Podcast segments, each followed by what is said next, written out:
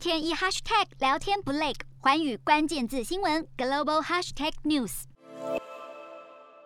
尼加拉瓜政府宣布与我断交，在美中角力之际，再度抛下震撼弹。尼加拉瓜政府十号片面宣布和中华民国断交，强调坚持一个中国政策，引发哗然。回顾今年九月联大辩论上，尼加拉瓜外长蒙卡达才敦促联合国落实普遍性的原则，接纳台湾，言犹在耳。不过这也并非是首次。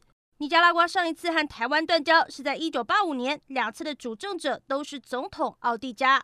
奥蒂加现年七十六岁，原为左派反政府领袖。一九七九年取得政权，一九八五年十二月首次中断和我五十五年的外交关系，同时承认北京政府。不过，在一九九零年查莫洛夫人领导的政府上台，才再度承认中华民国。而奥蒂加二零零六年再次当选总统，从此对台态度暧昧，终于在今日宣布断交，也并非意料之举。台湾目前有十五友邦，若是失去尼加拉瓜，减为十四国。与此同时，还有态度摇摆的洪都拉斯，是否引发雪崩式断交潮，也再度引发关注。Hello，大家好，我是寰宇全世界的主持人何荣，常常跟大家分享国际观与国际新闻。但您知道为什么需要关注这些讯息吗？我和寰宇全世界节目制作人王克英将分享国际新闻的重要性，以及如何爱上国际新闻。如果错过收听，还可以回听《幸福联合国》Podcast 哦。